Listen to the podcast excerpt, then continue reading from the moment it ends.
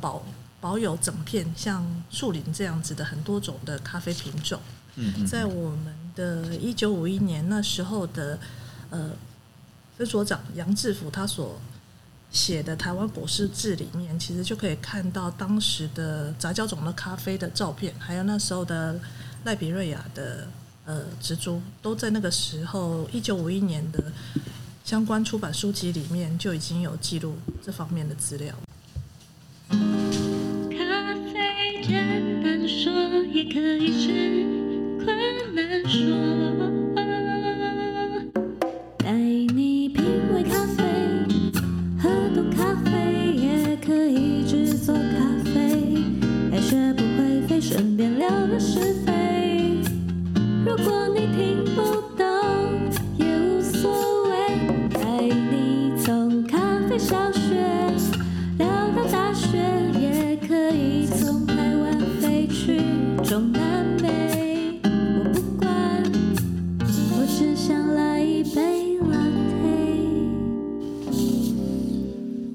欢迎各位收听《咖啡简单说》，这里是华语世界中一个介绍精品咖啡的 podcast，每次更新一则咖啡小知识，让你更懂得品味咖啡。大家好，我是草板，我们要来跟大家介绍的是台湾的农业试验单位。因为一个产业的兴起跟蓬勃，它其实不是靠单一个人或者是单一个冠军就能够去推动的。一个健全的台湾咖啡的产业，它其实是需要产官学的努力。所以，像行政院农委会的农业试验所，它是一个长期陪伴台湾咖啡农民很重要的一个后盾。尤其我们知道，农试所它其实在一九一八年成立到现在，已经有一百零五年的历史。农试所在咖啡产业的投入非常的深厚。那我们今天非常荣幸的邀请到行政院农试所园艺系副研究员张淑芬张教授来到我们的节目，跟大家一起分享台湾咖啡产业与咖啡的渊源还有故事，我们欢迎张教授。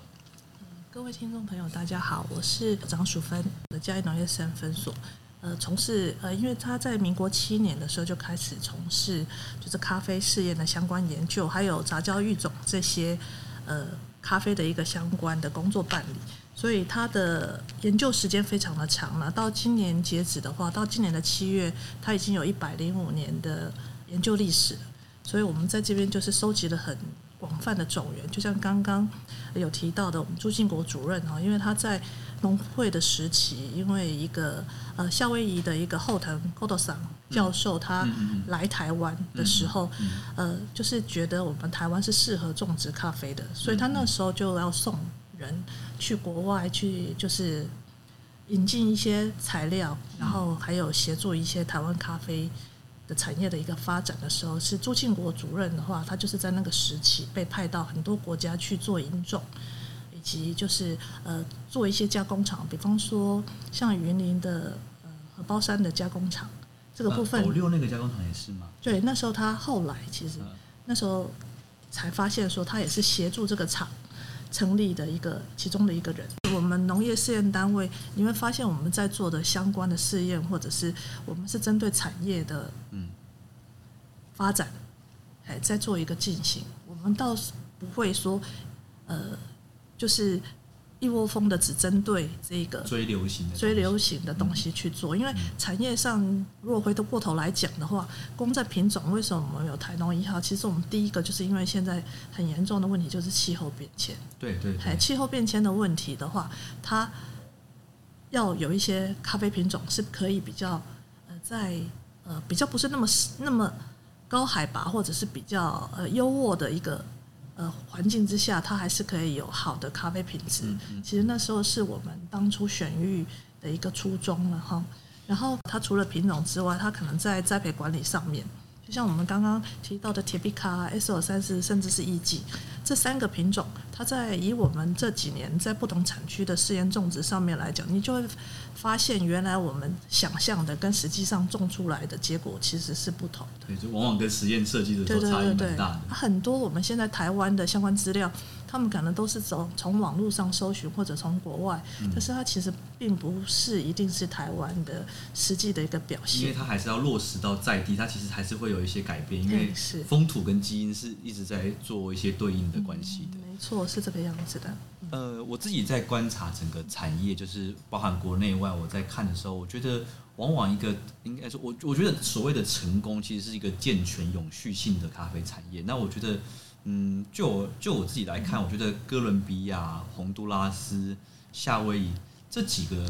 呃产地国，他们的这个产业的健康程度、体质，我觉得是很好。那我自己往下看，我就觉得说，他们都有一个共通性，就是说他们的。呃，就是他们的本身的这个当地的实验研究单位是很强的，而且是跟农民很紧密在一起，在在支持的。所以我觉得这块就是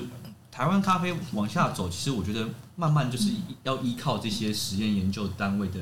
的一些支持跟能量的补助。我觉得这样子，我们未来也是可以像这些为其他的像夏威夷或者这些这些产业，我觉得这个是我们还蛮重要的一块。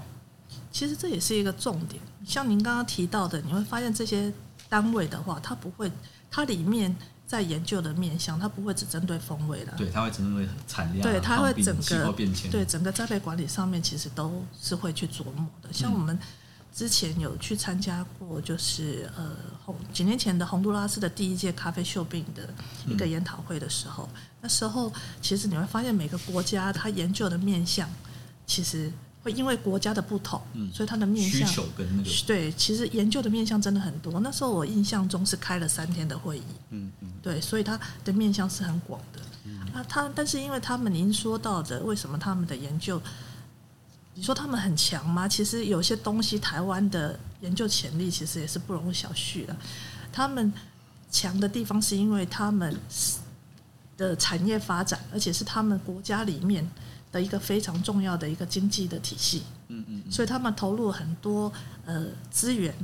还或者是人力，或者是研究经费在里面。可是他们很多就是为了他们当地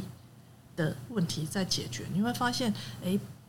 不同的国家他们在解决问题其实是不一样的，因为面临的现况的条件是不太一样。对，可是，在台湾的话，你会发现现在的情况有点像天平倾斜了一样，就有点本末倒置。我觉得现在太。太聚焦在那些风味，或者太聚焦在那些比赛，是对，就会变成说大家都是在想得奖的事情。那这个就有点短线，因为它它不是一个长期的东西，它也没有去规划到可能产销的配置、长期的贸易伙伴的关系，然后包含我们讲的实验研究的这些计划。我觉得这块的论述在台湾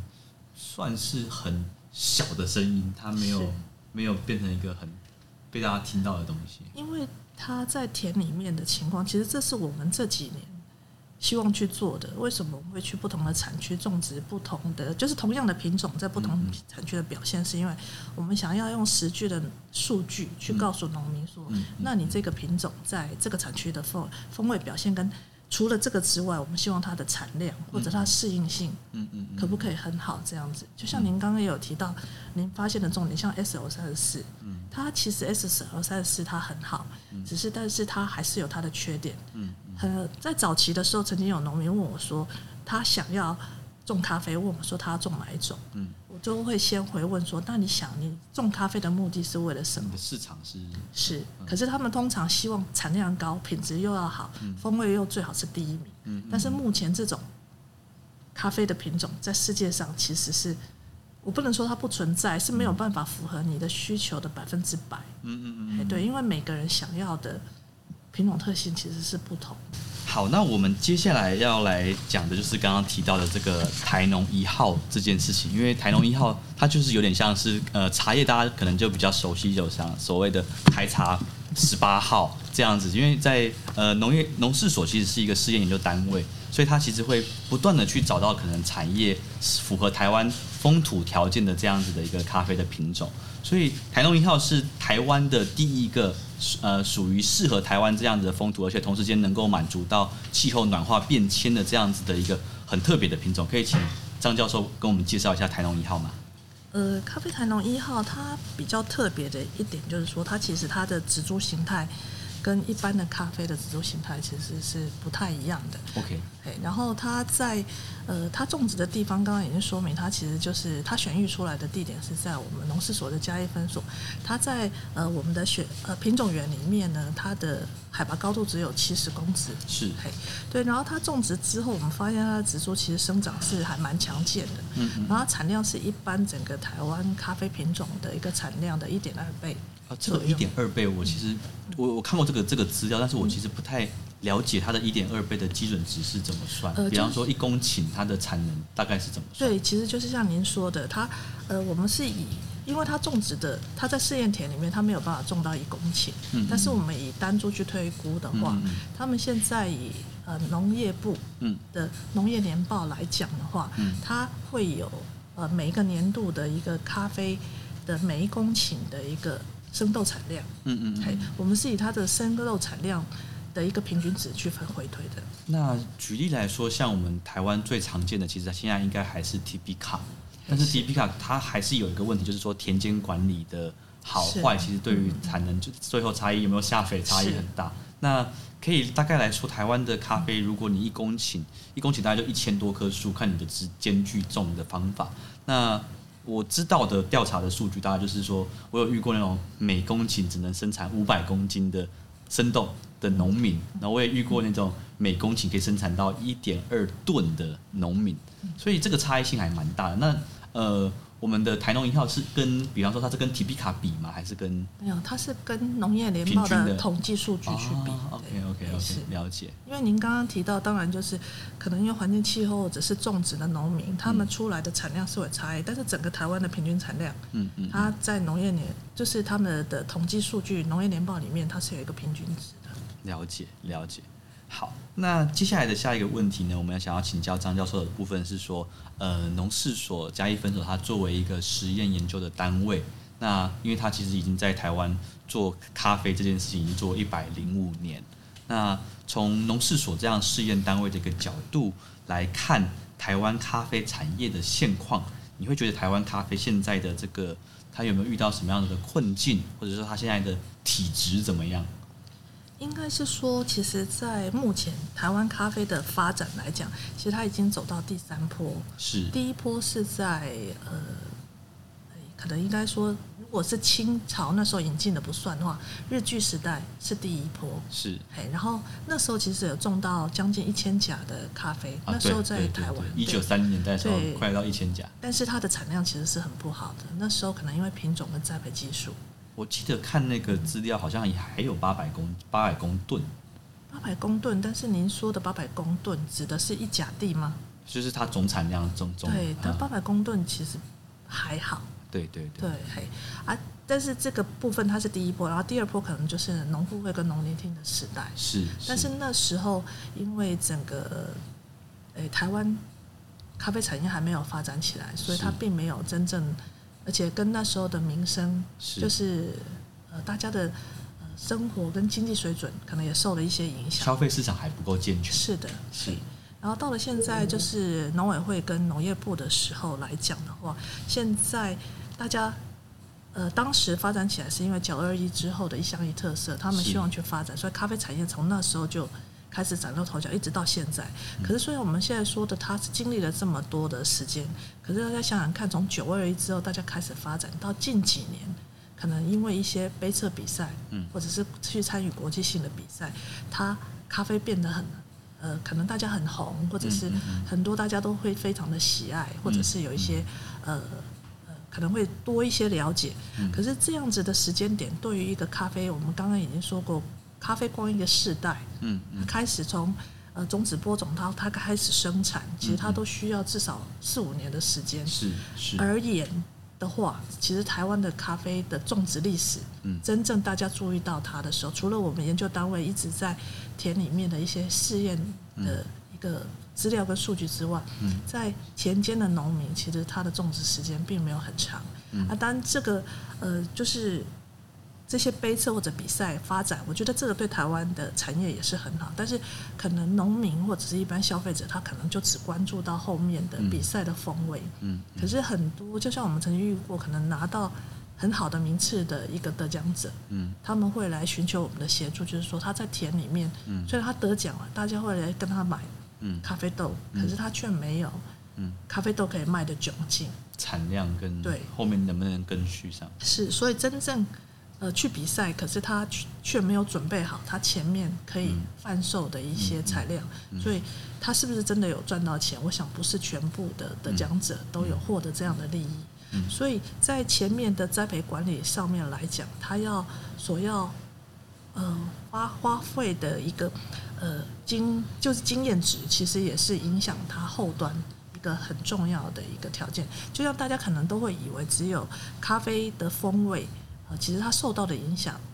的条件很多了，从田间的栽培管理，嗯，然后到后置，然后还有烘焙，嗯，然后有些人会直接把后面的后置跟生产切成一半，各占百分之五十，嗯，可是也有些人他可能会把栽培管理的部分占到他影响风味的七成，嗯嗯嗯，对，观看你的角度怎么看这件事情。啊？像您刚刚提到的一个现在台湾的一个问题，可能在田间的栽培管理上面来讲，很。大家花的心力上就没有那么多，嗯，哎，就像可能，呃，我们农事所可能就是协助了这个部分。我们这几年来，我们就在不同的咖啡试验产区，嗯，就是低海拔、中海拔跟高海拔，嗯，甚至在呃，就是东部地区，我们就做了一个试验区的一个同样的品种的一个种植，嗯，你就会发现说，在你的种植过程中，本来以为。呃，大家推测的，因为大家的现在的数据很多都来自于国外，对，它并没有台湾真正的一个台湾的第一手资料。是，所以在我们种植跟栽培的过程中，我们调查数据告诉我们的是，很多东西不是我们所想象的结果。嗯，嗯，对，就像很多人可能会去评断这个产区的风味，嗯，可是你会发现，哎，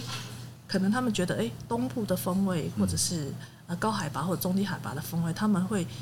呃，有些可能他们会去做这样子的分析，嗯，然后给了他一个定义，嗯，可是，在我们这个呃试验结果的过程中，我觉得他们可能是去比较了这个产区所种植东西的风味表现，嗯，它不是针对不同的品种在不同的产区的风味表现，同一个品种在不同的风土是得到的关系，是，所以现在可能大家熟悉的。哎，他们大家坊间在说明的所谓高海拔的风味、中低海拔的风味，或者是沿海东部地区的一个风味表现，那只是产区目前种植的现现况。嗯，对。可是不代表说这个东西它是不会改变的。嗯嗯嗯，对。因为它是一个很动态的过程，就包含你的加工技术，或者是你的田间的一些微调，它其实就会马上反映在你最后的风味轮的表现上面。所以它。呃，如果说问说他在整个咖啡的产业上面是不是还有哪些？其实，在台湾刚刚说的，除了我们可能有一百零五年的一些研究的资讯可以提供之外，目前在坊间上面来讲，呃，我相信咖啡农自己都会知道，在田间的问题其实还有很多，其实是需要去解决的。确实，确实。那我们今天的最后一个问题呢，就是刚刚其实聊到在呃农试所，其实，在台湾有一个非常特别的，它是一个呃全面性跨产区，就是北中南东都有这样子的样区在做咖啡的试验，所以代表说，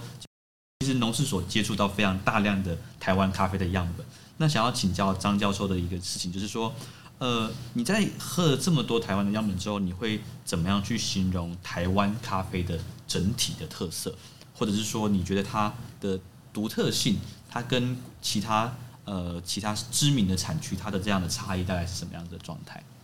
如果问我关于台湾咖啡的特色，以我来讲，就是呃以一个研究者或者是一个产业的一个观点来看的话，台湾咖啡它跟国外的一个。最大的对比就是它的新鲜度，嗯，而且它在现在大家就是在讲碳足迹这上面来讲的话，它的碳足迹所就是你如果是只是提供呃台湾自己的消费者所喝的话，它其实比你从国外把咖啡生豆带进来，它的碳足迹实在是呃就是低了非常的多这样子啊。除了这样，它的新鲜度，因为大家。不知道了不了解，从国外一个生豆的生产到进台湾，其实它的时间是需要耗费的。可是，在台湾的民众很幸福，他就是呃，可能今年生产完，他只要干燥完养豆一段时间，它其实就会到大家的手上，就可以喝到非常新鲜的咖啡。而如果你问我们现在目前在不同的产区所做出来的一个实验风味的结果上面来讲，我还是不会言高海拔的。地区它真的是可以，因为它的环境气候条件得天独厚，嗯，所以它的品种所生产出来的风味特色真的是比较好，尤其是在山上，它可能对于一个咖啡生豆的一个硬度，还有它的呃饱满度，然后还有它的酸值风味的表现跟它的花香果香，它是比较容易凸显的。嗯、可是，在我们实验结果很令人意讶、应讶异的是，其实不表示说高海拔的产区才可以拿到高分。高分并不是。我们后来发现，在东部或者是在中海拔，甚至在低海拔的地方，可能低海拔要看你种植的是什么品种，但是他们其实都可以拿到。以我们来讲，我们低海拔。发现，其实，在低海拔拿到八十三分以上的分数，其实还是有机会的。嗯嗯嗯，对，这是我们的一个试验，目前的一个趋势。我觉得，呃，在古坑咖啡风味地图的这个计划里面，我们的实验结果跟张教授所做的结果其实是不谋而合的。就是我们有去做所谓的杯测分数与海拔之间变量之间的这个 correlation 的相似呃关联性的差异。我们其实发现说，其实。呃，品质跟海拔并没有正相关，我们的那个关联性是非常低度相关的，甚至说我们这次的呃整个总体五十六支样本里面最高分数的其实是一支海拔可能七百公尺的样本，它甚至超过很多一千三百、一千四百咖啡的样本。对，嗯，呃，影响风味的一个，我还是要强调，它影响的因素实在是太多。嗯啊，对，但是我觉得其实现在台湾有一个好处，是因为台湾的咖啡现在真的很红，嗯，而且就像还有很多的研究者，像我们的主持人也研究了很多东西，对，所以我觉得看到台湾咖啡产业的这样子发展，我觉得是很正向的，只是大家因为呃。种植咖啡或者喝到喝到咖啡的人其实是最幸福的啦。好，但是种植咖啡的人在这个过程中所要去面对的问题，我想还是有很多需要之后还要一段很长时间的一个相关的探讨。我希望种植咖啡的农民都可以有很好的收获，然后对他们的生活有改善。其实这是我们对于呃台湾咖啡产业的一个期许。好。谢谢张教授今天来参与我们咖啡简单说的节目。那今天的节目就到这边，感谢大家收听，我是曹板，谢谢大家，谢谢。谢谢。